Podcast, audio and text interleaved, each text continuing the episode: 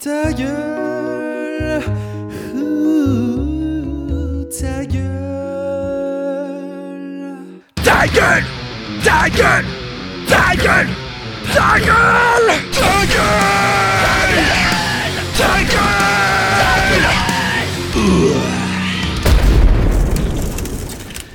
Mes petits chambourcillots, oui, vous êtes sages, vous êtes mignons, vous êtes frais comme des petits yaourts prêts à être gobés par le grand méchant loup, tant mieux. J'aime quand vous avez les oreilles bien ouvertes et que vous êtes attentifs à ce que je raconte. Chaque leçon est précieuse et j'espère que vous prenez des notes consciencieusement. Pour être sûr que vous reteniez tout ça, il faudrait que je m'efforce à chaque fois de vous donner des moyens mémotechniques.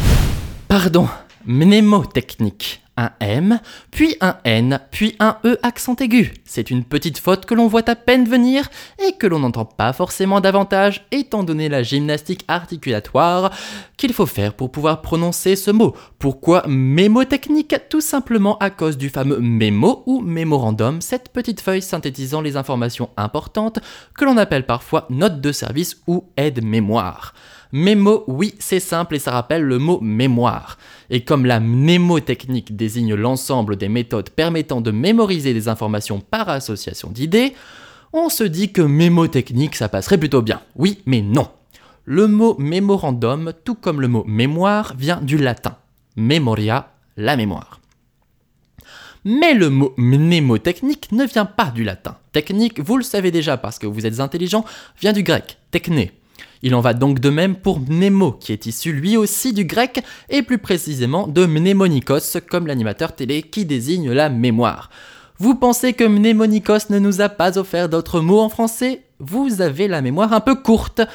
Et oui, pensez tout simplement à l'amnésie. L'amnésie désigne donc l'absence de mémoire, c'est tout bête.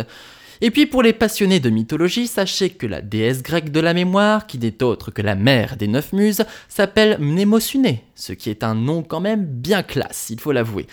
Tellement classe qu'on retrouve la dite Mnémosyné, pragmatiquement rebaptisée Mnémosine pour des raisons orthographiques évidentes, dans mon propre roman Illusionniste Kirkus, Instant Publicité où elle joue son propre rôle de déesse de la mémoire, avec toutefois la fâcheuse tendance à être un peu tête en l'air et je m'en foutiste.